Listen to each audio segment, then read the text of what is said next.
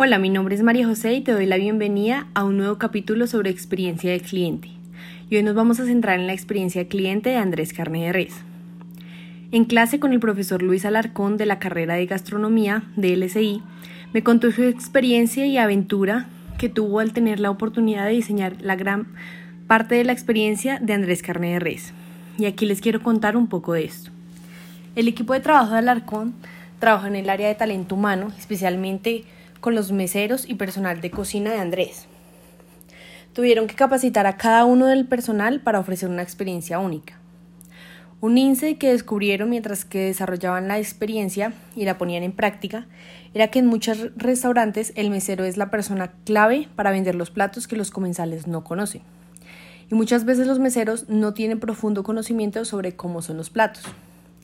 Entonces lo que se les ocurrió fue diseñar una escuela de platos, en lo que los chefs les preparaban los diferentes platos que existían en el menú en forma de tapas, con el objetivo de que fueran tan solo una muestra, pero se pudieran distinguir los diferentes sabores, olores y historia detrás de la preparación de los platos. De esta manera involucrar a los meseros dentro de la experiencia de ordenar un plato. De otra manera, los meseros podrían inventarse el sabor de los platos, el tamaño, hasta podrían afirmar cosas que no fueran del todo ciertas, y en el momento en el que llegara el plato, causar una mala experiencia al comensal. Los dueños de Andrés Carne de Res son Andrés Aramillo y Estela Ramírez, quienes ayudaron a la creación del proyecto llamado La Ensalada de los, de los Sueños. Los esposos tuvieron pequeñas discusiones sobre el colocar una barra de ensaladas en el menú, pues Andrés tiene un concepto de restaurante que es un lugar donde las personas van a pecar. Grasa, trago, fiesta no pueden faltar. Y para Estela le parecía que esto estaba bien, pero a que las esposas de los que vienen a pecar Andrés les gustaría tener algo para cuidar, para cuidarse y cuidar su figura. Estaba muy marcado el, el diablo y el angelito en este concepto. Al final se implementó el menú y fue todo un éxito, ya que sí es claro, las mujeres cuidan su alimentación más que los hombres. También Alarcón y su equipo lograron darse cuenta que al cliente también le gustaba la personalización dentro de sus platos, por lo que diseñaron un sistema en el que los chefs de Andrés preparaban una ensalada específicamente para las personas que le pidieran y esta iba a llevar el nombre de esa persona, ensalada de majo, así.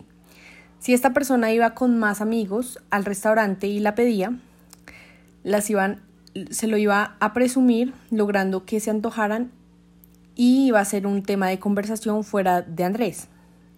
Al final el sistema tuvo ciertos inconvenientes, como que no iban, no habían exactamente los mismos ingredientes, entonces se descartó.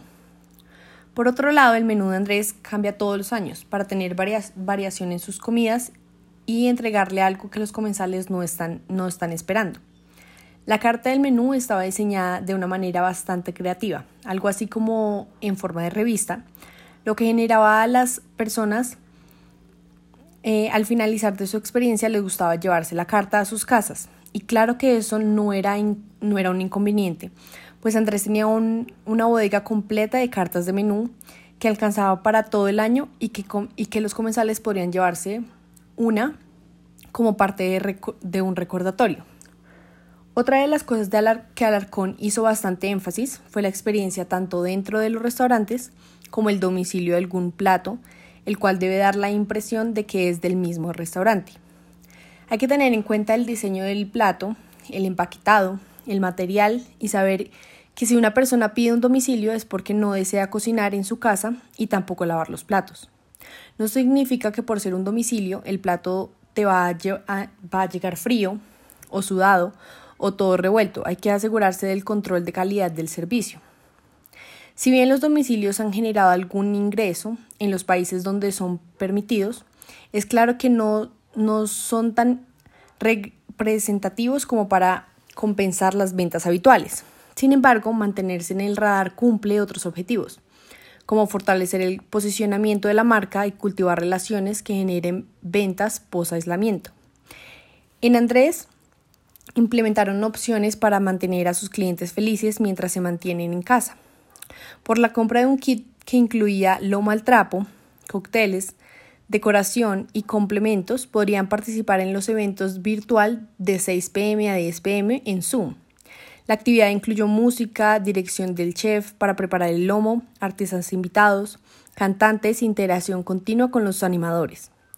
Una experiencia bastante em, entretenida que demuestra que con voluntad y mucha, mucha creatividad se puede, se puede mejorar la experiencia de sus clientes. Una vez más, eh, recortando que no se trata de lo que se vende, sino de cómo se vende, es la experiencia. Los, los eh, lo periférico, lo que complementa la esencia, lo que le agrega valor y lo que, diferencia y lo que se diferencia de los demás. Este ejemplo nos demuestra que el confinamiento no es una excusa para no, no sorprender y, y continuar enamorando a nuestros clientes. Bueno, eso fue todo por, por hoy. Espero les haya gustado.